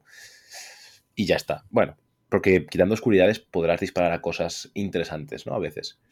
No está mal. Y ahora que dices interesantes, lo que no es muy interesante es el talismán, ¿no? Es muy malo, pobrecito mío. Eh, básicamente lo que hace es que una vez por batalla, una vez por batalla, cuando te disparan, cambias un éxito normal en defensa por un crítico. ¡Wow! Como salvan también. Si lo pudiera equipar en los, en los agentes, al igual podría tener algo de juego, ¿no? Para dar supervivencia y tal. Pero es que no. Yo de hecho creo que este equipo está, es residual, porque creo que en algún momento testearían que los agentes pudieran llevar equipo. pero vieron que habría cosas muy locas en plan de te cargo, te pego y luego tiro una granada a la cabeza y no quisieron ponerlo. Sospecho, tengo esa sospecha. Hombre, eh, según que agentes les equipas una cuerda, que ahora si quieres la miramos, Eso es. y miedito me daría, ¿eh? Bueno, la cuerda es la cuerda, es la misma cuerda que siempre. Es una cuerda. Vale un punto y hace las cosas de la cuerda. Eso es. Pero, oye, está bien, con tantas miniaturas y con misiones de posicionamiento te puede dar un poco de juego. Esta cuerda yo la he visto y me, me- la, la he usado bastante poniéndose poniéndosela a las armas de minería para que puedan escalar, escalar a Vantage Point con un dash y de repente hacen dash y aparecen a tu lado. ¿eh? Eso está muy bien. Por un punto de equipo, eh, mejoras una amenaza muchísimo. Eso es. Eh, puedes hacer el dash del scouting y luego el dash, otro dash de tu activación normal y ya te puedes colocar en un Vantage y disparar. Y ya mola. Ya mola un poco. Y después tenemos el, el cuchillo del culto, que, que tiene muy poco sentido. Bueno, no sé, es malillo. Que es, vale un punto de equipo y tienes cuatro ataques al 4 más, 2, 3. Básicamente te añade un ataque más a tu perfil básico. Do, sí, un ataque más a tu perfil básico. Gracias. Gracias, gente. Te, te El- tiene que sobrar mucho el equipo, pero es que yo creo que igualmente va a ser mejor una cuerda, ¿no? Aquí en general metes tres granadas y una cuerda y a funcionar. Tres blasting charge y, una cuerda y, para adelante. Como las gatas. Sí, sí, tal cual. Yo creo que son las, partidas que he echado, las tres No, tres no. Yo voy a seis partidas, que he un torneo con ellos. Antes de que sean oficiales, ya los he jugado. Em, eh, siempre he llevado tres granadas y una cuerda. Siempre. El 100% de las partidas. O bueno, o dos puedo llevar granadas frag y cuerdas, pero vamos, que eh, viene a ser eso, granadas y cuerdas. Sin más. Ahora que lo hemos mencionado, quizá el, el visor flash este puede ser, el visor no, el spotlight puede ser interesante, pero es muy difícil controlarlo, realmente. Mm, Va a ser solamente en, en algunas partidas en concreto. También faltará ver si algún día añaden más bombas de humo, Hmm. porque ahora mismo solo las tienen los comandos y me suena que hay alguna facción, pero no Los recuerdo marines. cuál. No, no recuerdo cuál, no sé cuál es, Los- pero alguna ahí. Los marines, pero no ¿Los qué? existen. ¿Los mar, mar qué? No entiendo. Eh, vale, después tenemos eh, como TACOPS. ¿Qué tienen esta gente, Laza?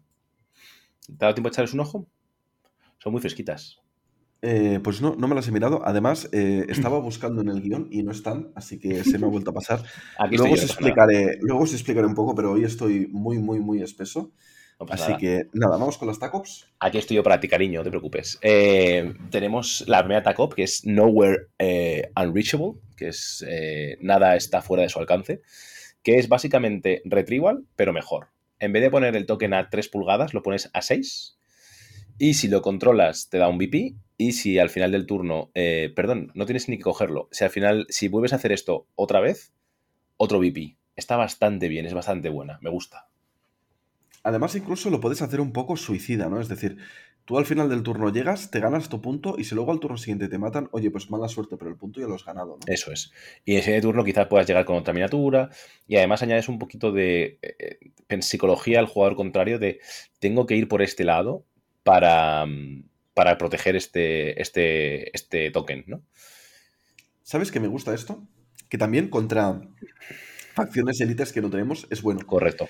Y contra Correcto. facciones midrange incluso, siendo tú eh, un- una ¿Horda? facción que vas a tener más miniaturas, eh, que haya más puntos de control te, te beneficia, ¿no? Y ojo, que también tienes tres APLs en según qué miniaturas. Lo cual quiere decir que se la puedes liar bastante parda al a enemigo que no se va a esperar que Culto y Inestilo tenga tres APL en algo. Y absolutamente, absolutamente. Porque además tienes los Después tres tenemos Perfect- y también tienes el, el estandarte, ¿no? Con esos tres APL. E- Efectivamente. Y después tenemos Perfect Ambush, que lo que hace es. eh, es como la Tactical Ra- Eradication de. Del Mechanicus nuevo, del Hunter Clade. Que básicamente. Es que es un poco más difícil. Yo la he estado jugando y me parece complicadilla. Eh, Porque es requi- más difícil. requiere que en un turno mates más que el enemigo, o sea, hagas más heridas, perdón, que el enemigo. Y para el segundo bullet point tienen que ser tus agentes del culto y solamente tus agentes del culto lo que- los que hagan eh, más heridas al enemigo que, que ellos a ti.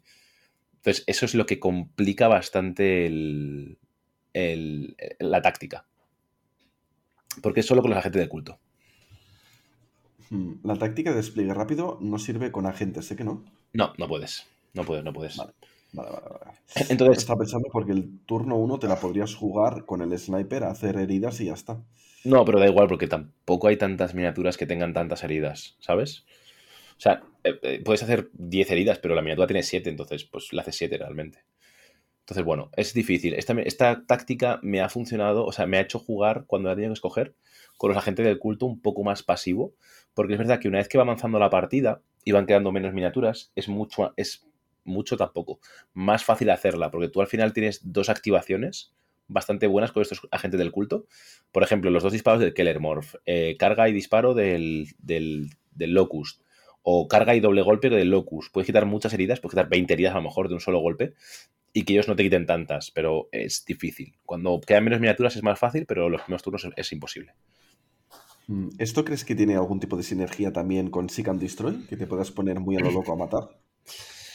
El Seek and Destroy está bastante. No lo he probado, ¿eh? pero creo que está bastante bien con esta gente. Porque hay misiones tipo, por ejemplo, Deadly Marksman, olvídate de mí. Matar al líder está bastante bien. Eh, Root está bastante bien con esta gente. Roban Ransack y Root, ¿no? Serían las. Roban Ransack están guay. Eh, y yo creo que ya. Execution no, motiva mucho, ¿no? Con tantas miniaturas y flojas. Deadly Marksman, por supuesto que no. Hmm. Eh, no sé, no sé si se me ocurre alguna más que sea decente. Me falta una táctica de, de Seek and Destroy. Sí, yo tampoco la estoy visualizando. Pero si no, la, si no la encuentro en mi cerebro, probablemente es porque no sea muy buena.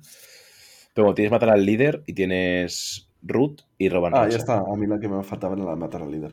Matar al líder no es tan mal. Ah, Execution, he dicho, ¿verdad? Eh, no, no, está bien, está bien. Matar al líder mola. Tienes esas tres. Si tienes cuatro y puedes meter estas dos, no está, no ni medio mal. Porque luego tienes eh, la última de marcar para Mark for Assassination, que es difícil, ¿vale? O sea, es bastante complicada. Te, paro un momento. Estaba pensando, antes de que empieces con Mark uh, for Assassination, en misiones donde ya tengas que hacer muchas acciones de misión, para capturar puntos y cosas así. Estaba planteando si quizás podría ser más fácil mm. ir a secundarias de matar y gastar las acciones para hacer las acciones de misión. ¿Sabes qué te quiero decir? Tienes la táctica esa de activar las, los puntos y cosas de estas, ¿no?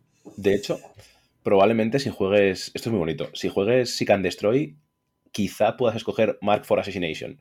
En misiones en las que no quieres. En las que Voy a enmendarlo. En misiones en las que no tienes que usar muchos puntos para controlar eh, eh, zonas, tipo. Em, tipo, la de saquear y lotear y demás, que tienes que hacer eh, acciones en los puntos, ¿no? si usas Seek and Destroy, que básicamente no tiene ninguna. no tienes que gastar ninguna PL en misiones, simplemente tienes que matar. Quizá puedes usar Mark for Assassination, porque lo que te pide es gastar una P con un neófito para marcar a alguien que esté a 3 pulgadas, lo cual quiere decir que ese neófito va a morir. Eh, lo puede hacer, esto lo puede hacer en Conceal, evidentemente, solo, pide visibilidad. Y si le marcas, eh, le pones un token y luego le puedes disparar. Y si le matas, en, tanto en combate como en disparo, ganas un VP. Y si lo puedes volver a hacer, eh, pues otro VP. Dos cosas importantes. La marca ya es para el resto de la partida. Una miniatura que está marcada, lo está marcada para el resto de la partida. No puedes hacer esta acción estando en engage, o sea, no puedes estar, estar en combate cuerpo a cuerpo y realizar esta acción y eh, no puedes eh, realizar esta acción si ya la ha realizado otro operativo durante ese turno. Así que bueno, es más complicada de lo que parece a primera, hora. No está mal, pero normalmente con cómo funciona el GA2 y demás, esta sea una de las últimas activaciones que hagas. Este marcaje, en turno 1 quizá no, quizás que puedas llegar y marcar algo, pero en turno 2 eh, será una de tus últimas activaciones, está este marcar, y ya requieres matar. Y cuando requieres matar a algo, eh, la condición de victoria se complica normalmente, porque puedes no matarlo. Aunque bueno, lo bueno de esto es que no hace falta que lo mates con determinada miniatura, sino que todo tu equipo debe matarlo. Pues me está gustando un poco más, ¿eh? ahora que le estoy pensando, me está gustando un poco más. Es difícil. Es tan difícil. Hay un turno que es relativamente fácil de hacer con la misión de hacer eh, acciones de misión por un AP eso es, porque eso es. lo puedes hacer gratis. Entonces, ahí, ahí, si vas a hacer alguna otra acción de misión eh, como podría ser la, de la misma misión del mapa, eh, ya vas a tener una marca casi seguro, ¿no? Y que al fin y al cabo es fácil que puedas llegar a matar esa miniatura durante la partida. Pero el problema es más la segunda marca y cómo te lo organizas para ponerla. Además que vas contra reloj. Yo creo que sobre todo el tema de esta, de esta misión es quizá jugarla con Seek and Destroy. Porque no tienes que gastar APLs en, en otras misiones, básicamente. Porque si juegas eh, Infiltration, y tienes que usar eh, rollo sabotaje, se te cae, pierdes un poquito de pelo cuando tengas que usar tantos APLs en misiones. Yo el otro día eh, me marcaron a mi líder y me lo mataron con esta táctica y luego con el Headhunter y se ganaron dos puntos y fue un swing eh, de puntos bastante interesante. Está muy bien, está muy muy bien realmente. Para, para combar con según qué cosas puede molar bastante. Y ya estaría por aquí, ¿no? Yo creo. Sí, yo para terminar te quería preguntar un poco de reflexión de qué te parece este Kill Team. Hace poco jugaste un torneo, ¿eh? que si yo te quería pedir muy, muy, muy, muy brevemente, porque si no nos vamos a alargar muchísimo, pero si nos puedes contar un poco qué tal fue este torneo y tu experiencia, que por el Discord eh, he visto a Adri y no sé si alguien más que nos preguntaba un poco cómo te ha venido las partidas. De hecho, no me ha dado la vida. Es que fue un torneo un poco trambólico porque llegué eh, tarde a casa y fui, fui, de, fui de empalmada al torneo. Entonces llegué hecho polvo, aún así me fue bastante bien. Conseguí ganar las tres partidas que era, porque era un RTT. Jugué con culto, de hecho no iba a jugar, iba a arbitrar. Y me dijo Cefi cuando llegué, tienes que jugar, no sé qué, porque se ha caído no sé quién. Toma, te dejo mi culto, te traigo las miniaturas de Kingdom y lo pruebas, tal. Dije, vale. iba a jugar con... Qué putada, voy a jugar el nuevo culto. Ya, a ver, está bien, lo que es que estaba agotado. O sea, de verdad, no, no daba más de mí. Pero bueno, saqué fuerzas un poco de flaqueza y tiré para adelante. Eh, por... Te recuerdo esa mañana todavía. Eh, bueno, es que tú me viste, claro, efectivamente. Tú... En fin, estaba no estaba lamentable. Y nada, eh, fui con culto y me fue bastante bien. jugué casi siempre, el... me gustó mucho el Kelemorph. De hecho, jugué todas las partidas con el Kelemorph y el, y el Locus. Jugué todas las partidas Infiltration. Jugué baliza, todas las partidas. Baliza, no. Em, jugué la de reventar edificios, sabotaje, todas las partidas. Eh, y jugué todas las partidas la, segunda de, aquí, la de matar más. Y no me fue tan bien como, pensaba. La puntué varias veces, un par de veces, pero me costó más de lo que yo pensaba, porque por este segundo ballet point, como os digo. Y jugué contra Guardia Veterana. Rasqué muchísimo con el lanzaganadas, muchísimo, muchísimo, muchísimo. Aproveché bastante las armas de minería, me parecieron muy buenas. Me sorprendió mucho el, el de minería. Con este Blast 1 parece que no, pero contra Horda funciona bastante bien, porque se, apilan detrás de coberturas y, mola el, disparo que tienen. Eh, te quiero hacer una pregunta, porque yo creo que una de las cosas que más le interesa a la gente es el tema de los agentes. Y tú has dicho que jugaste el Locus. No, el, el, el, Locus, sí, perdón, el Locus y el Kellermorph, sí. Que son los dos de cuerpo a cuerpo, ¿no? No, el que le hemos es el de las pistolas. Ah, vale, vale, vale. Jugué el pistolas y el. y el, como el guardaespaldas. sí, sí, ok. Y jugué contra Arlequines, contra Carlos, que además eh, jugamos en un poco en un mapa un poco fan entertainment y le pude cascar un, un, lanzaganadas de tres a tres Arlequines, lo cual mola bastante siempre. Eh, jugué contra mm, un chico que juega guardia bastante bien. Y mi primera partida no recuerdo contra qué jugué. Diría que. No lo recuerdo. Me acuerdo, pero me fue bien. O sea, me fue bastante bien. En casi todas las partidas logré maximizar, pero jugué apretado. Y luego jugué en el Discord contra Wallace, que jugó comandos. Me pareció horroroso. me pareció una experiencia terrible. me ganó, me ganó por bastante además. Y es un pairing difícil para esta gente. Yo he jugado una partida solamente eh, yo con comandos y mi compi Mark con, con los Wireblade y la verdad es que mm, pude ganar bastante fácil. Lo que pasa es que él fue un poco a testear todas las cosas y tal y tampoco fue una partida muy seria, ¿no? Pero sí que me noté más o menos cómodo, ¿no? O sea, yo creo que si tuviera que categorizarlos de alguna forma, me parece que tienen menos cosas que Orcomandos y que Pathfinders. Son muy difíciles de jugar, tienen muchas energías que funcionan a 3 pulgadas, que tienes que hacer en engage que tienes, requieres mucho plan realmente. Em, están bien, se juegan, se dejan jugar bastante bien, tienen cosas muy chulas. Pero una vez que los agentes caen, y caen muy rápido, o sea, si los juegas mal, es muy fácil que caigan. Eh, una vez que pierdes los dos agentes, el equipo se cae. Porque las armas de minería las tienes en engage y bueno, pueden matar a, a, algo de vez en cuando, las granadas pueden matar a cosas de vez en cuando, pero empiezas a explotar como palomitas por todo el, campo de batalla, porque salvando a 5 más, sin tener ninguna táctica como la guardia veterana del tipo de rolear unos o salvar a 4 más, normalmente explotas. pero muchísimo. O sea, explotas unos niveles brutales. Y que pasar de 14 a 12 miniaturas implica eso, que ya no hay tantas amenazas en la mesa y que ya el rival juega mucho más eh, suelto. Entonces, es un equipo muy interesante, tiene muchas cosas, pero requiere mucha cabeza y mucho, muchas partidas para poder jugarlo bien. Además, los agentes tienen nueve heridas. Yo creo que eso también se nota, son muy buenos, eh, te pueden salvar relativamente bastante bien pero eh, no dejan de ser vulnerables. Y unidades buenas cuerpo a cuerpo yo creo que les pueden presionar mucho. Quizás por eso los comandos sean también un pelín difícil, porque si te pillan cuerpo a cuerpo tienes poco que hacer. Sí, sobre todo además porque los comandos te cargan en, en consil. Entonces, tus armas de minería no pueden hacer un dash normal eh, y dispararlos, ¿no? Normalmente. Tendrán que subirse a un bandas y disparar. Entonces ya es menos cómodo.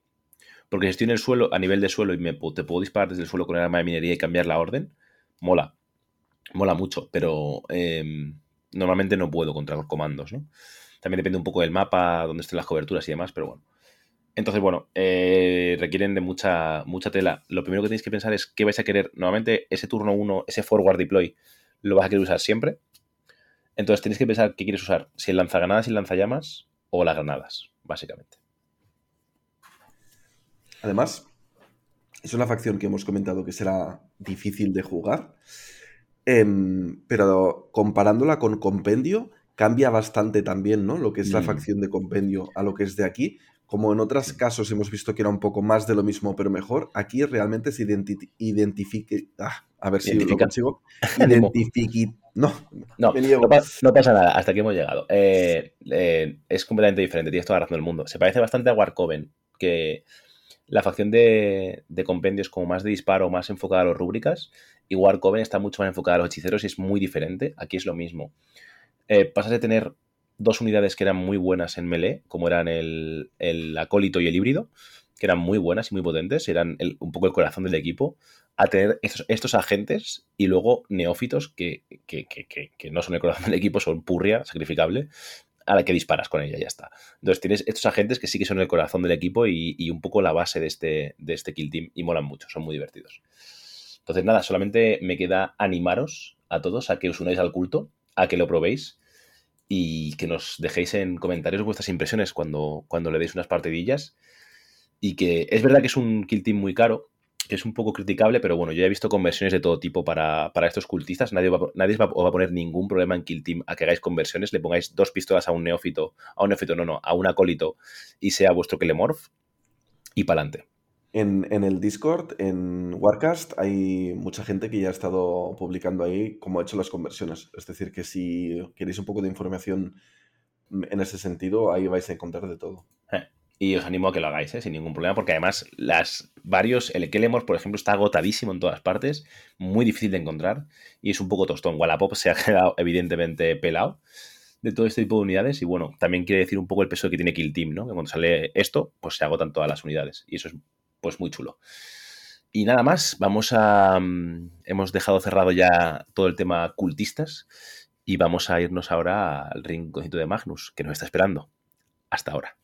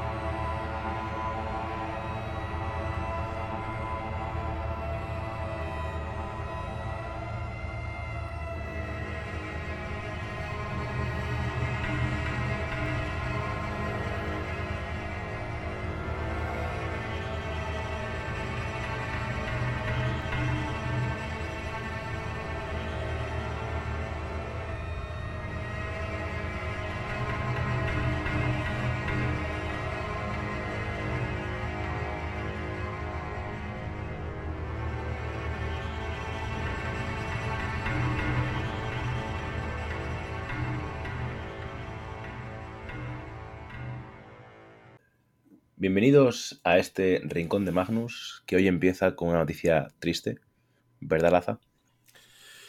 Pues como habréis notado eh, por mi mierda de voz y que no tengo la cabeza en su sitio.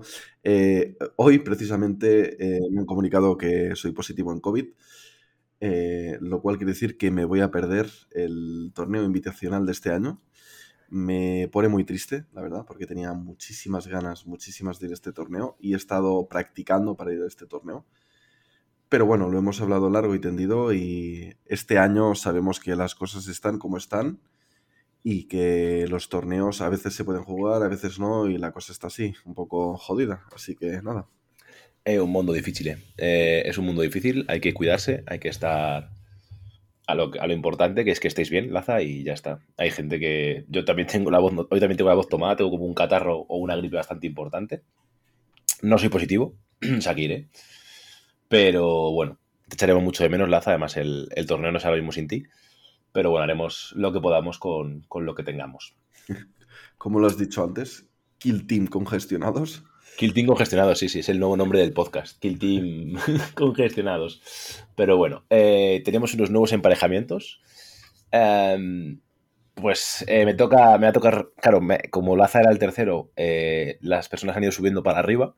Entonces me toca contra la persona que entra nuevo, que es Carpacho, o sea que desde empiezo ronda 1 contra un Q3, lo cual ya hace que tu moral baje muchísimo. Y, no uno cualquiera, sino el que quedó segundo en el Major, ¿no? Es primero versus segundos del Major, efectivamente. Eh, esto es guardia veterana, porque yo voy con guardia veterana, versus Carpacho con, con mil hijos, no, con Warcoven, que encima se me dan regulinchi, pero bueno, así practico, que está bastante bien. Eh, bueno, os recomiendo a todos que miréis el vídeo de Lazarast en, en, su canal de YouTube para ver nuestros jepetos, para ver estadísticas para ver que la comunidad española está absolutamente por encima de cualquier otra comunidad a nivel de torneos. En fin, súper recomendado su vídeo. Después tenemos duelo de custodes entre BCX y Fenrir. Eh, ¿Qué más tenemos después? Dime. No me había fijado en este pairing, es curioso, es verdad. Los custodes, los dos custodes ya se enfrentan juntos en ronda 1. Eso quiere decir que uno ya se queda atrás. Eh, esto es muy divertido, son ocho custodes pegándose entre sí. Porque es lo que vas a sacar. Entonces, pues, bueno. Pues está divertido. Luego tenemos al señor Michele con Pathfinders que va a jugar contra Orxy, eh, Edu, que va a ir con comandos, exacto. Entonces tenemos una de Pathfinders contra comandos. Puede ganar cualquiera aquí, es interesante ver qué pasa. Después tenemos a Novela, que ha destacado con Crut. Sí, sí, eh, limpiar los oídos. Crut, Cuerpo Mercenarios Crut, versus Urco y sus novicias y su hábito de monja. Esto es un enfrentamiento precioso. Yo aquí le lanzo el pañuelo a Urco, me hacía mucha ilusión jugar nuestra partida, tío, porque nos iba a tocar jugar juntos. Pero bueno, espero que, otra vez podamos coincidir, estoy seguro que sí, y ya echaremos una partida. Yo además tenía pensado invitarte a una copa para abrir la partida, así que se tendrá que reservar para la próxima. Ay, este, este evento va a ser muy interesante, pero bueno. Después tenemos a Ardatair versus Ángel, Arlequines versus Guardia Imperial, si no me equivoco. ¿Correcto? Sí, sí. Pues fíjate que no es el peor pairing del mundo contra Guardia Imperial, ¿eh?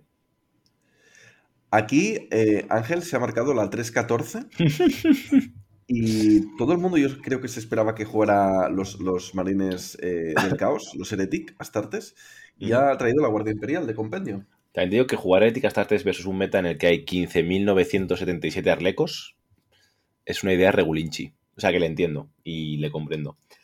Eh, ojo, de todas formas, porque con eso, ese GA2 posible en los, en los chavales y metiendo 12 cuerpos y teniendo granadas, eh, es interesante el pairing, ¿vale? Vamos a dejarlo ahí. Pues se pueden hacer cosas. Eh, después tenemos Ikanen versus Reco, que esto es Orcomandos versus Pathfinders, que Reco ha recogido cable de los mundos astronave. Eh, Reco, muy valiente eres de boquilla, pero luego... ¿Has dicho Pathfinders? No, he dicho Orcomandos. Quizá, quizá. Arrequines, ¿no? Eso es, quizá hayas escuchado Pathfinders, pero eso es comandos. Eh, claramente tengo la cabeza para allí, sí, sí. Eh... Reco quería venir con Craft World y al final ha reducido cable. Menuda lección de humildad ha dado novela Reco. Eh, en verdad, em, yo que he ido revisando los rosters y tal, hace unos cuantos días que Reco va haciendo coñas de que iba a tener los Craftfuls eh, para este torneo, pero él ya había enviado hace unos días los, los, arlequines. Así que yo creo que tenía claro lo que, lo que quería hacer. Lo que iba a jugar. Después tenemos Victorium versus Dragunov. En, en, duelo de novicia. Ojo, Victorium con novicias, a lo loco, versus Dragu y, sus arlequines. Encima, duelo valenciano en, ronda 1. En plan de, hola, buenas noches. Eh, nos vemos todos los días en los torneos de casa y nos tenemos que volver a encontrar. Pues bueno, la vida es así. Cuando vais desde Valencia, a veces pasa. Eh, solo puede haber un jugador mejor en Valencia, así que ellos dos van a tener que disputárselo ya en, la primera partida. Sí, porque Novela juega al meme. ¿Te imaginas que gana Novela? Es que te juro por Dios que si me, si me llega en tercera ronda a mí, me dejo ganar. Le doy la mano y le digo, Novela, es un puto amo. Eh, no digas cosas que luego no puedes cumplir. Respeto, eh, respeto. Si llega a última ronda y hemos ganado los dos, solamente nosotros dos, una los dos partidas. Entonces, tercera ronda, no, cuarta ronda. Si llega a la final. Perdón, si llega a la final y estamos los dos, le doy la mano. Lo prometo, ¿eh? Lo dejo aquí, aquí, aquí sangrando, ¿eh? Le di la mano y le digo, tío, te lo has ganado. Y me voy. Vale, vale, me, parece bien. Vamos a hacer show. Eh, ah, ahora solo necesitamos que el primero, el segundo y el tercero le concedan la partida también. y, tenemos el new meta a nivel mundial. Esto entonces no puede salir el jueves, tienes que el jueves que viene. Porque si no me hacéis la fulla. No puede ser. ¿Cómo le podemos joder el torneo a Ice? Efectivamente. Por, su propia boca, toma, cabrón. Y después tenemos el, enfrentamiento entre Lucas Carrón y Chapu. Eh, esto, contra Arlequines. Partidaza ya de, ronda 1 también, muy bestia, ¿no? Para mí, bueno, a ver, es, normal que sea la partida más bestia porque si os fijáis es el primero contra el último y etc. Entonces las últimas partidas son las que se juntan en, en la horquilla media y son jugadores que están mucho más igualados entre ellos todos aquí son buenos, ¿eh? aquí son 16 personas, son todos buenos, da igual, ¿no? Todas las rondas son buenas. Pero este Lucas Carrón versus Chapu eh, es súper interesante. Creo que si podemos retransmitir finalmente las partidas, quizá esta sea la partida que se juegue primero en ronda 1. O sea, en mesa 1, perdón, en mesa retransmitida. Porque es muy interesante. Mm, estoy de acuerdo. Dos jugadores de mucho nivel y dos facciones muy interesantes. Y, poco más, que os animamos a todos a pasaros por Kingdom War Games en la calle Arroyo de la Lipa a, las, eh, a partir de las 10 hasta la noche, básicamente, y luego estaremos de copas, o sea que ahí, ahí os esperamos. Y si no, eh, intentaremos retransmitirlo probablemente por Kill Team Mercenarios, o si no, por otro canal, lo veremos. Dejaremos el Twitch por donde sea, pero estad atentos a las redes, WhatsApp y demás, que seguro que lo podemos retransmitir y podéis ver una partida en, en vivo y en directo y ser parte de este festival de Kill Team del que queramos al mismo tiempo, yo que voy a estar encerrado en casa, eh, voy a ir también posteando los resultados de las partidas, voy a ir anunciando emparejamientos, todo esto. Estaré en un hilo eh, todo el día hablando de ello en el Discord de Wargames Castellano. Sí, va a ser nuestro mejor paladín, Laza, estoy convencido.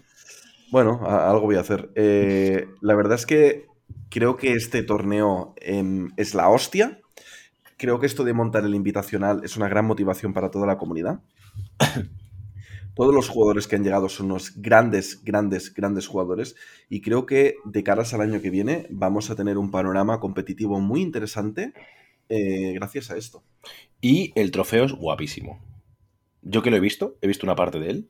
Uf. Es guapísimo. Uf, uf, uf. Eh, em, para mí está al nivel del trofeo de la cabra. No sé si incluso más. Mira lo que te digo. Es que este, lo quería muy fuerte, tío. ¡Ah! Eh, lo siento. Yo voy a intentar llevarme alguno, si puede ser. Va a estar muy difícil, pero bueno, hay que intentarlo. Gana dos, seis. Ganas dos y ganas uno. ¿Te imaginas? No creo que me dejen. Eh, pero bueno. En todo caso, eh, tenemos también los resultados de la Liga Mercenaria, en la que he tenido la fortuna de poder imponerme con las super novicias. Qué buenas son. Que, de verdad, que Kill Team tan divertido, tan apasionante. Eh, tenéis la final en el canal de Impacto 2 o más, como siempre, os lo dejaremos en la descripción. Echarle un ojo si, os apetece ver acción de novicias. Y el resto de partidas en Kill Team Mercenarios en el Twitch, pues si le queréis echar un ojo. Y bueno, Laza, cuéntanos qué te ha quedado tu equipo. Oye, eh, por cierto, el casteo de, de Impacto 2 o más, eh, me gustó mucho. Muy bueno. Estuvo bien, además contó con, con, la ayuda de Wallace, Kenny, que son gente que. y de Danielos, de Nielos, que son gente que sabe de, qué va la, historia y que saben jugar muy bien y que lo que comentaban era muy interesante. Y, mola, mola mucho. La verdad se aprende un montón viendo, casteando partidas. Y bueno, Laza, cuéntanos, ¿qué tal táctica del rol? ¿Eh? ¿Eh? pues eh, nada, yo quiero decir que estoy súper orgulloso porque en, esta liga mercenaria hemos conseguido los tres integrantes, porque solo somos tres del equipo, eh, posicionar súper arriba. Entonces, nada, semifinales, ¿no? Eh, en el caso de Mark, creo que fue cuartos. Eh, lo que pasa es que justamente se cruzó con el coco del torneo, el señor Ace. el troncho. Que, fue el que ganó el torneo. luego en semifinales nos cruzamos eh, yo, que ganó él. Entonces yo me quedé fuera. Y Soraga que se fue hasta la, no, hasta la final. ¿No os cruzasteis en cuartos, de hecho? Porque luego en semifinales se enfrentó a Decra, que es un titán mm, con Pathfinders. Correcto, correcto, correcto, correcto. Eso quiere decir, eh, nos corregimos, que Mark eh, se quedó fuera en octavos, yo en cuartos, y ya mm. Soraga llegó a la final. Diría que no estás haciendo bien. Diría que Mark llegó a, a cuartos también. Voy a mirarlo. Ya que tenemos mm, este tiempo. Podría ser, podría ser. La verdad es que no lo tengo del todo fresco. En todo caso, bueno, eh, yo quería soltar mi rollo de esto, tío. Que, estoy contento que estamos a tope y a ver si para la siguiente temporada podemos meterle mucha caña también e intentar clasificarnos uno o dos a, a este invitacional. Y si vamos los tres ya, pues eso sería redondo, pero me parece que no, da para tanto. Eh, Mark se, perdió igual que tú en cuartos. Yo luego jugué seis finales contra Ikanem, que también hizo un torneazo que se cargó a Dragunov en cuartos también, que es otro cocazo de la parra. O sea que cuidadito con el nivel de, esta liga mercenaria, que ha sido altísimo. Yo creo que un nivel enorme. Bueno, yo creo que destacaría dos cosas ¿no? de esta liga mercenaria. Eh, que hemos tenido jugadores muy buenos y que además hemos tenido bastantes participantes, ¿no? Sí, eh, 32 participantes y muchos jugadores muy buenos. De hecho, incluso gente de fuera, de Kera, por ejemplo, que no estaba en Kitty 2018, que es, una de las sorpresas, que es un jugador de americano, pero de habla español, de habla hispana, que es muy, muy bueno. Y no sé, la verdad que muy contento con, esta, con haber organizado esto y que ha salido todo bastante bien. Yo creo que la gente ha quedado bastante satisfecha con la organización y con todo. Y bueno, dentro de poco tendremos eh, estadísticas, ¿no? De que se han cogido la gente, qué secundaria ha jugado. Lo tengo prácticamente al día, me falta entrar cuatro cositas. Voy a aprovechar que esta semana voy a estar en casa eh, para ponerlo al día y pronto sacaré un vídeo eh, compartiendo todas estas eh, estadísticas. Ya sabéis que a mí estas cosas me gustan, así que pronto lo tendremos para todo el mundo. Fresquito, fresquito, efectivamente. Vale. Yo te quiero hacer una pregunta. Adelante. Eh, tanto tú como tu hermano Becerix habéis cargado con, la organización de, este evento, de este torneo. Sí. ¿Qué tal os ha parecido? ¿Qué, os ha hecho sentir? ¿Cómo habéis vibrado?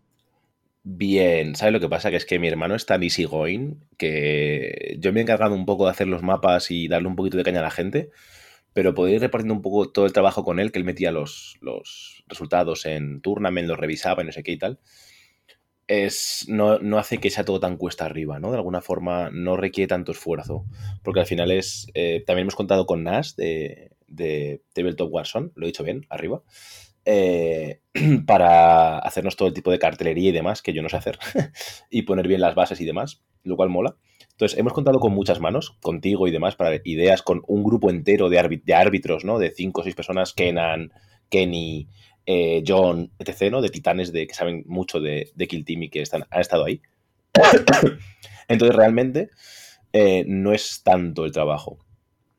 Un saludo para Nas, que es la hostia eh, con las cosas de diseño, tío, es una pasada. Sí, la verdad que, le queremos muchísimo porque además se pringa en todo y, es un puto crack. Entonces, Buena gente de esta que cualquier cosa enseguida se anima y, es una gozada.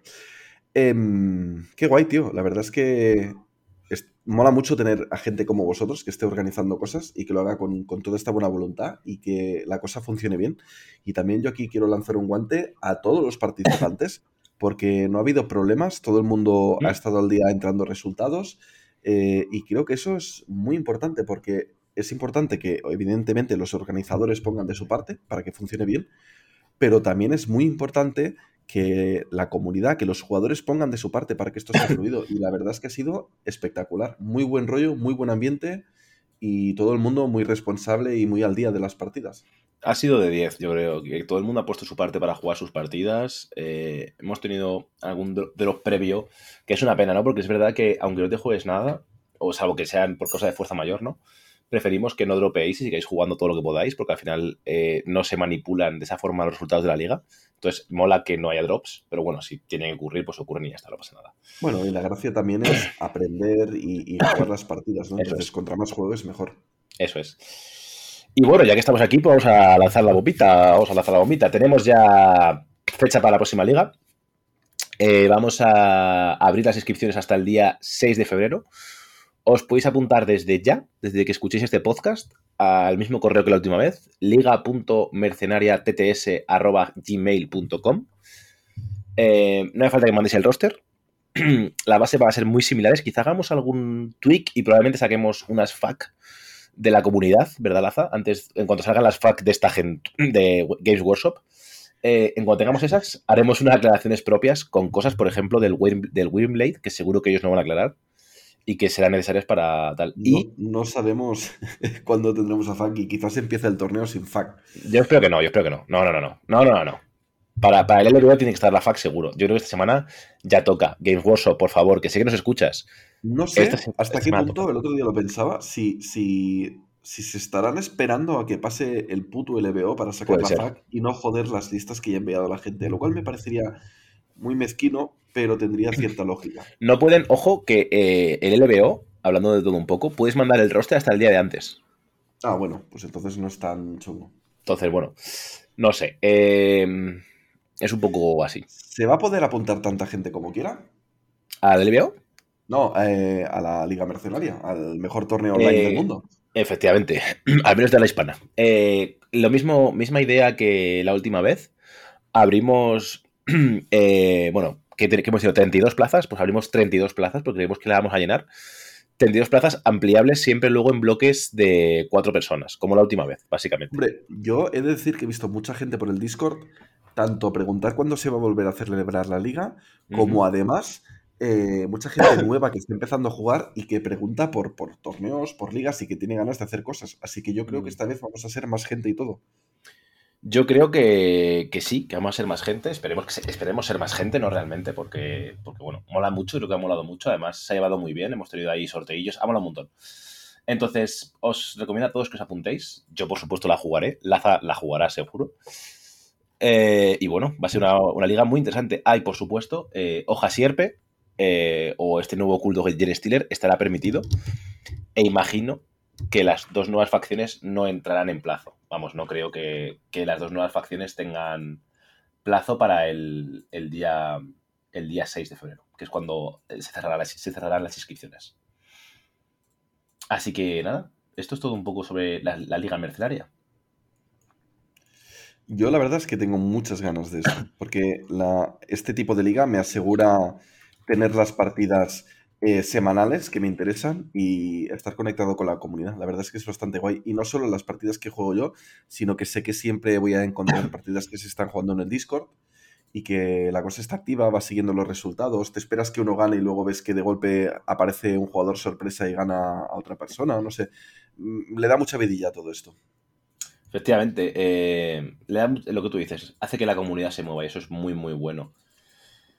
Em, en todo caso, queremos desde aquí agradecer, ahora que ya somos un podcast de verdad, monetizado, con para poder dar dinero en estos premios y estas cosas que vamos haciendo, queremos dar muchísimas gracias a, todos los mecenas, a Iván, a Aronu, a Urco, a Rubén, a Redil, a Carlos Durán, a Jonathan, a José Carlos, a Zecan, a Daniel, a Daniel Marcos, a Becerix, a Salvador Cardona y a Adri de MRT que os creo muchísimo y que muchísimas gracias por haberos lanzado a, apoyar esto y que, bueno, vais a ser el motor de, este programa y a todos los que os apuntéis a partir de ahora y, en lo que vayan durando los programas, que nada, que muchísimas gracias. Y cuéntanos, Laza, que tenemos para la semana que viene para estos suscriptores, para estos mecenas. Bueno, pues se van a acercar cositas. De entrada, eh, vamos a tener que salir ya con nuestro programa exclusivo, temporalmente, para estos mecenas. En cuanto a juego competitivo, ¿vale? Sí. Y luego además vamos a activar ya la encuesta eh, en la que podrán votar solamente los socios y qué van a poder votar. Van a votar dos cosas. Primero, que cuál van, va a ser el, siguiente análisis de facción que quieren que hagamos. El que ellos nos digan lo haremos, básicamente. Estamos hablando de un Faction Focus como hicimos la semana anterior con Arlequines Correcto. Pues coger una facción y ya no hacer un análisis em, superficial, ¿no? Como podría ser con las facciones de compendio que hemos ido viendo, sino mm, pues estrategia, algo más a fondo, con jugadores eh, quizás si, si vale la pena que las hayan jugado y las conozcan, que nos puedan compartir sus trucos, algo mm, pues así ya muy a, tope, ¿no? Un análisis en profundidad. Y además, incluso siendo febrero, que ya empezará la nueva temporada de ITC, me voy a lanzar al ruedo, Laza. Para que no lo hagas tú, me lanzo yo. En el mes de febrero podréis votar con qué queréis que vaya a un RTT, a uno de estos nocturnos. Os dejaré en vuestras manos qué queréis que vaya. Si queréis que vaya con marines, iré con marines. Y contaré mi experiencia en, tanto en, el, en iBox como en el Discord de Wargames en castellano. Eh, un valeroso guerrero jugó con marines y murió. Sí, o sea, probablemente si me hacéis jugar con marines, palme y luego es que no es tan bueno. Ya, bueno, ya, ya lo sé. Eh, yo, tengo una pregunta. Cuando dices marines, ¿te refieres a Adeptus Astartes? ¿No te refieres al marines que tú quieras? Adeptus Astartes, no, no, no. Elige, eh, los, los mecenas elegirán la facción. Yo elegiré las listas, eso sí. O sea, no, juega ocho cultistas, no, mira, no. Yo elegiré la lista e intentaré, de hecho, intentaré ir todo lo competitivo que pueda con esa facción y contaros las eh, ideas que van surgiendo y intentaré jugarlos al 100%, ¿vale? O sea, lo que os apetezca que juegue lo jugaré al 500% quién sabéis, quizás descubres que Adeptus Astartes es tu facción favorita y el resto de la temporada los juegas. Spoiler, no. Os lo digo ya para que lo veáis sabiendo, no voy a jugar a Adeptus Astartes hasta que nos haga renovada por lo menos, y probablemente ni siquiera sea el caso. Pero bueno, si mis mecenas, por ejemplo, quisieran que jugara Pathfinder, sin embargo... Oye, ¿y esto cómo quieres que sea más divertido? Em, que los dos jugamos la misma facción que diga la comunidad el mismo mes o un mes tú y un mes yo? Un mes cada trimestre, lo que prometimos y que yo creo que es a lo que nos tenemos que dedicar, es cada trimestre eh, durante dos meses, uno tú y uno yo. Por ejemplo, tú el mes que viene, eh, el que elijan por ti, o el siguiente, y uno descansamos. Eso es lo que te quería preguntar. Perfecto, vale, me parece bien. Tengo un mes para, para no brincar. Efectivamente. Este mes descansas tú y el mes que viene descansaré yo. Y nada, ¿algo más que se te quede en el tintero, querido Laza? Pues la verdad es que no, eh, que seguimos súper ilusionados con esta comunidad que, estamos creando, que, la mm. gente nos está apoyando y que tenemos ganas de seguir eh, a tope con esto. Así que un placer. Pues nada, muchísimas gracias a ti, camarada Laza, porque has estado hoy medio pachucho, así que es muy agradecer que, te hayas acercado al podcast, a darlo todo, aunque, aunque estés malito. Entonces, nada, que te cuides mucho. No, no estoy malito, es que soy medio Gen Stiller, soy un poco infiltrado. un poco infiltrado que no, que no infectado, cuidado. No, no, no, eso, es, eso es Nargel, que no nos gusta. No, es, no hoy, eh, mi voz es que estoy así medio transformándome, ¿sabes? y nada, de nuevo, muchísimas gracias a nuestros mecenas y a todos los que nos escucháis. Y recordad, si habéis llegado hasta aquí, ya sois mercenarios.